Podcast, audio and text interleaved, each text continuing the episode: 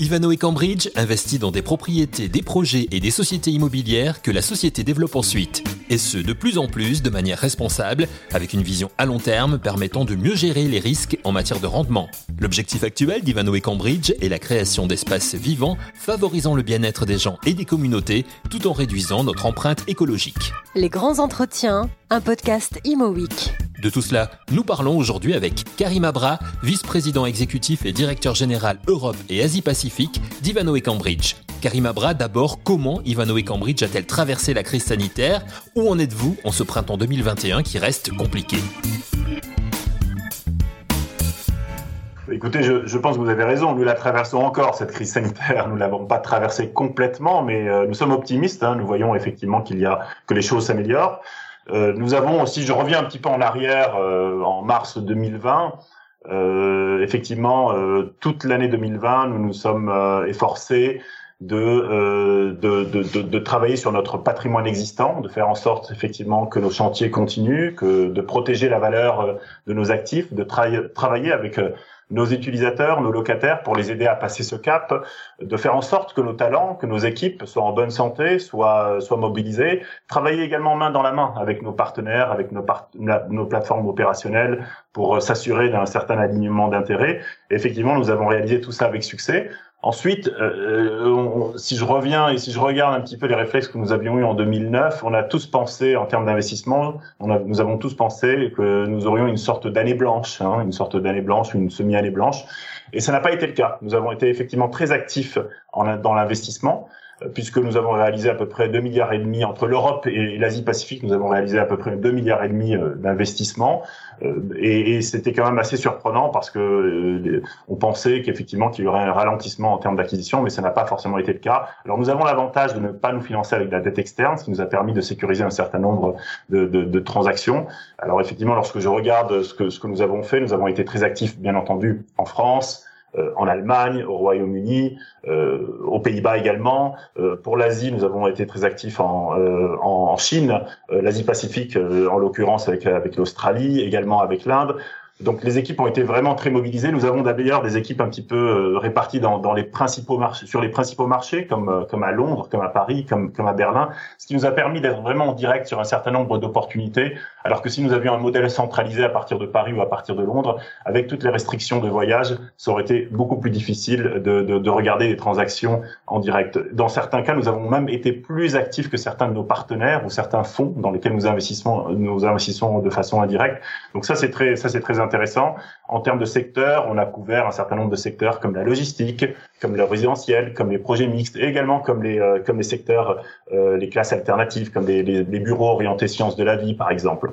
Aujourd'hui, en 2021, quelles sont les, les, perspectives chez Ivano et Cambridge? Quelles sont vos futures acquisitions, euh, que ce soit en France ou en Europe notamment? Écoutez, nous sommes nous sommes optimistes hein, pour 2021. Comme je vous l'ai dit, les choses euh, les choses s'améliorent. Nous allons continuer sur la lancée de, de, de, 2020. Alors bien entendu, toujours en nous concentrant sur notre portefeuille existant, sur nos chantiers, sur nos projets, sur nos partenaires, sur notre sur une gestion dynamique de nos également de nos plateformes opérationnelles. C'est quand même très très important. Nous avons aussi un certain nombre d'actifs qui arrivent à maturité, des actifs euh, où nous avons exécuté le plan d'affaires et que nous allons vouloir vendre. Mais en termes d'acquisition, on va continuer un petit peu ce qu'on a commencé en 2020. Euh, c'est d'ailleurs une stratégie qu'on a même euh, déployée en 2019. Nous n'avons pas attendu la crise sanitaire, avec un vrai focus sur la logistique, mais pas forcément la logistique que tout le monde veut faire, c'est-à-dire acheter des produits finis, euh, acheter du corps, si vous voulez. C'est plutôt créer du corps. Hein. L'ADN d'Ivano Cambridge se, se trouve dans, dans, la, dans les stratégies de création de valeur et sur la logistique. Nous sommes implantés un petit peu partout dans le monde avec des plateformes opérationnelles, des, plateformes de promotion. En Angleterre, par exemple, nous avons lancé notre propre plateforme de gestion et de promotion. Nous sommes investisseurs dans l'opérationnel et dans le développement. Donc nous achetons des terrains, nous prenons des risques de permis, de construction, de commercialisation, et nous allons faire la même chose euh, effectivement sur la France. L'année dernière, d'ailleurs, en France, nous avons effectué en 2020 la transaction la plus importante en termes de logistique avec le portefeuille Hub, and Flow, euh, un portefeuille de 17 actifs entre Paris et Lyon, et on va continuer sur euh, sur cette lancée pour ce qui est de pour ce qui est de la logistique. On va regarder également les projets mixtes. On est très friand de projets mixtes. En 2020, nous avons par exemple acquis un projet mixte boulevard boulevard Voltaire. On va faire un, joyau avec du logement, avec des commerces, avec euh, avec du bureau. Nous avons également acquis un projet mixte à Berlin que nous développons actuellement, un ancien bureau de poste au bord d'un canal qui va attirer un certain nombre de start-up euh, où nous allons faire également du logement, euh, du, bureau et du, commerce également. Donc voilà un petit peu l'idée du type de projet que nous regardons actuellement. Le résidentiel fait partie également de nos objectifs. Nous avons de gros objectifs en termes de, logement dans le monde entier.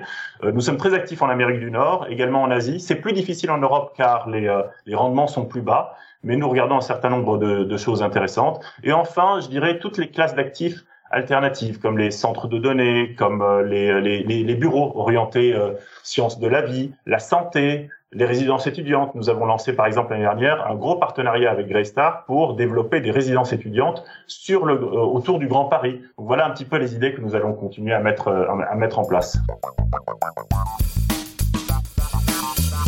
Des projets donc en matière de résidentiel, de logistique, de santé, de résidence étudiante, mais aussi en matière de bureau. Sur ce sujet dont on parle beaucoup actuellement, certains disent que l'immobilier de bureau est en crise, d'autres disons que non. Quelle est la position de Ivano et Cambridge et plus particulièrement le sentiment de Karim Abra sur la question quand on sait que les banquiers actuellement ne conseillent pas particulièrement l'investissement dans l'immobilier de bureau? Alors il est vrai. Alors l'immobilier de bureau, euh, il est en, il est il n'est pas forcément en souffrance, mais euh, c'est ça a été ça a été difficile en 2020. Mais ça dépend des régions. Quand on regarde en Asie, par exemple, la demande est toujours là. Euh, y a, les investisseurs regardent beaucoup le bureau, surtout dans des surtout dans des pays émergents comme l'Inde, voire la Chine. Euh, aux États-Unis, ça a été vraiment une année difficile. New York a été une ville fantôme pendant longtemps, et à part les, bureaux euh, très bien placés avec des, avec des baux très longs, il y a eu un vrai manque de liquidité sur les bureaux en Amérique du Nord. L'Europe, c'est un peu un entre-deux. Euh, les investissements en bureaux ont continué, notamment grâce aux capitaux domestiques en Allemagne et en, et en France. Un peu moins en Angleterre, car l'Angleterre a souffert de la double peine, je dirais, pandémie plus Brexit. Mais effectivement, il y a une différence entre, entre les régions. Après, ce que vous dites est, est, est, important. On voit une, une, opposition apparaître entre ce que nous appelons le bureau traditionnel et le bureau de demain. Hmm. Le bureau de demain, c'est quoi? C'est euh, le bureau flexible pour prendre en compte l'impact, par exemple, du télétravail. Ce sont les bureaux en bois, ce sont les bureaux verts, les bureaux euh, innovants, les bureaux dernière génération, les bureaux net zéro carbone, euh, les bureaux qui sont souvent euh, dans des dans des projets mixtes qu'on trouve dans des projets mixtes au sein de quartiers mixtes ou de quartiers de demain. Et puis ce sont les bureaux qui mettent l'emphase sur ce que nous nous appelons les 3 C euh, connexion, collaboration et concentration. Et à partir du moment où, où, on met tout ça en place au sein de, de, de, nouveaux bureaux que nous construisons ou que nous développons, je pense euh, que nous, nous sommes très optimistes sur l'avenir du bureau, que ça soit en Europe, en Amérique du Nord ou en Asie. Vous avez dit connexion, collaboration et concentration. Donc les les, les fameux 3C, c'est c'est dans cet esprit de, de de ville de demain et aussi de de j'allais dire de développement durable, puisque vous avez des, des ambitions à ce niveau-là chez Ivano et Cambridge qui qui sont très précises. Est-ce que vous avez des exemples concrets à nous donner par rapport à ça? Oui, alors effectivement, nous avons annoncé nos ambitions en termes de développement durable il y a quelques jours, et ce, et ce sont de, de nous avons de grosses ambitions en la matière.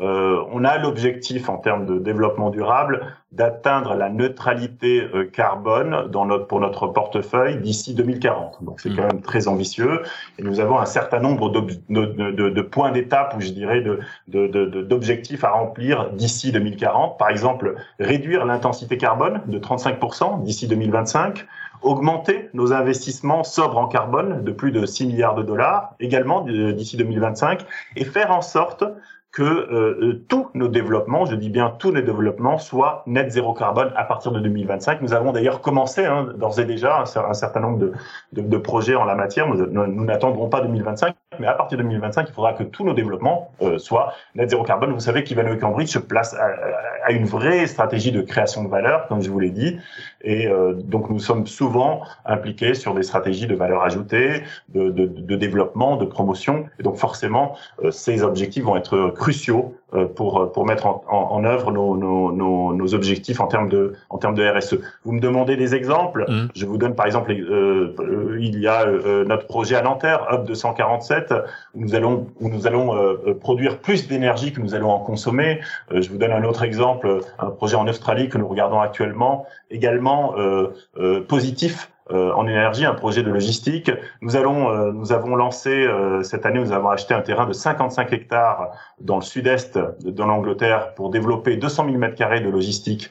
et ça sera le premier parc logistique zéro carbone en Angleterre. Donc c'est quand même une prouesse, c'est quand même une, c'est quand même assez révélateur de, de nos ambitions. Alors une fois qu'on a parlé de, de, de, tout ça, de nos ambitions en termes de développement durable, il faut il faut pas non plus oublier le le, le, le, le S la mission d'Ivanhoe Cambridge, c'est bien sûr de générer une performance euh, financière durable et à long terme pour nos actionnaires, mais c'est également avoir un impact positif sur l'environnement, et nous en avons parlé, mais également sur la société. Hmm. Et on considère qu'à partir du moment où ces deux objectifs sont alignés, vous allez vraiment obtenir la performance que vous cherchez. Pendant longtemps, on disait euh, on va dépenser un petit peu d'argent sur le développement durable. C'est un coût, mais il faut le faire, mais ça aura un impact sur la, sur la, sur la, sur votre performance financière.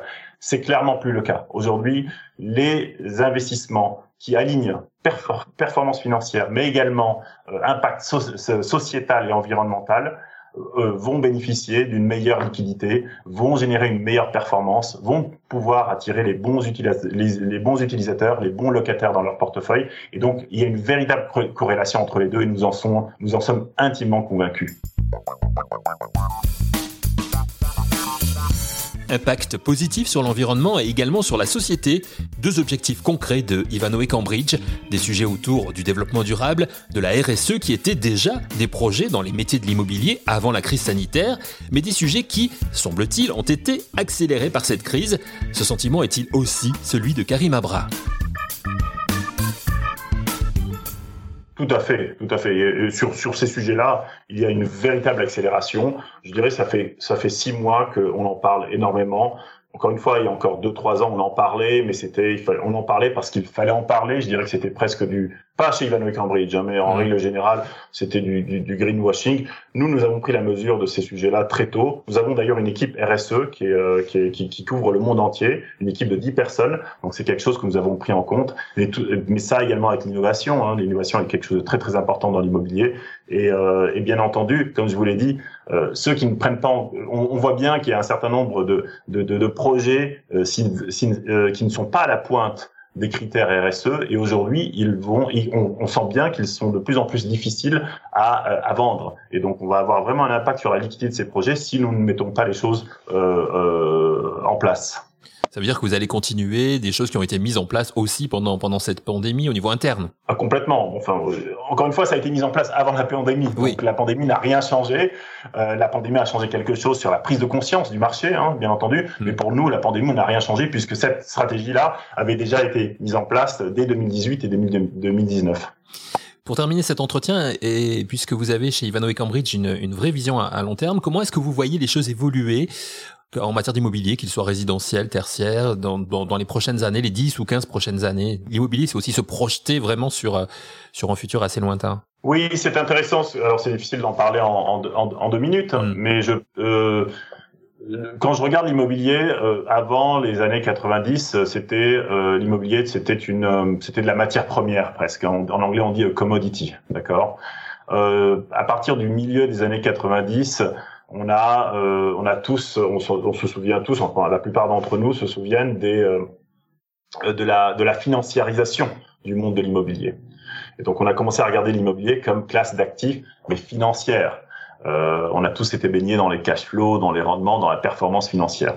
Et c'est vrai que depuis depuis 2000, depuis 2020, l'immobilier se transforme et devient va devenir un métier opérationnel avec un certain nombre de thèmes euh, qui vont devenir très très importants. Et c'est des thèmes que nous, nous prenons en compte lorsque nous investissons ou lorsque nous décidons d'investir. Mais il va y avoir l'approche servicielle dans l'immobilier. Cette approche servicielle existait déjà dans les centres commerciaux. On n'est pas allé assez loin et c'est pour ça que les centres commerciaux aujourd'hui ont besoin de se, de se réinventer.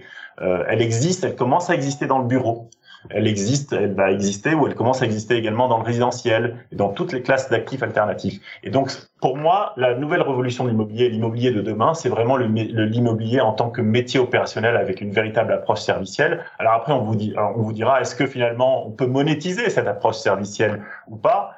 Difficile de la monétiser euh, concrètement, Mais encore une fois, c'est comme la RSE, c'est comme tous les critères ESG. Il va y avoir un véritable impact sur la valeur de vos investissements, sur vos loyers, sur votre capacité à attirer les bons locataires, les bons utilisateurs, sur la liquidité et la performance de vos actifs. Et c'est uniquement en prenant en compte cette approche servicielle de l'immobilier que vous allez y arriver. On est vraiment dans une période de, transition, y compris euh, en matière d'investissement, on peut dire ça comme ça, parce que les choses changent vraiment euh, presque au jour le jour là actuellement. Complètement, complètement. Et encore une fois, c'est quelque chose que nous, nous avions déjà pris en compte en, en, en 2019, puisque on avait décidé en 2019 de commencer à regarder l'immobilier différemment. Euh, en règle générale, vous regardez l'immobilier sous trois angles. Vous le regardez euh, via le prisme de la géographie, de l'emplacement, de la localisation, ça c'est le premier angle. Le deuxième angle, ça a toujours été le secteur. Et le troisième angle, c'est bien sûr votre profil de risque, hein, selon les rendements que vous cherchez, les risques que vous voulez prendre. Donc ça, ça a souvent été les trois critères principaux. Et nous avons rajouté une sorte de quatrième critère, moi ce que j'appelle une quatrième dimension, avec un certain nombre de thèmes transversaux qui vont vraiment impacter l'immobilier de demain c'est ce que je vous ai dit. C'est euh, la flexibilité, c'est la digitalisation, c'est la technologie, c'est la RSE, c'est la, c'est l'innovation. Et puis encore une fois l'approche servicielle qui va être clé euh, à, l'avenir. Et une fois qu'on met tout ça ensemble, euh, ça, vous aurez finalement votre votre la formule magique et, et ça va vraiment avoir un impact sur votre façon d'investir dans l'immobilier dans le futur. Merci à Karim Abra pour son analyse et son expertise sur ces sujets importants. Merci à vous d'avoir écouté cette émission. Nous nous retrouvons rapidement pour un nouvel épisode de Les grands entretiens, un podcast Imo.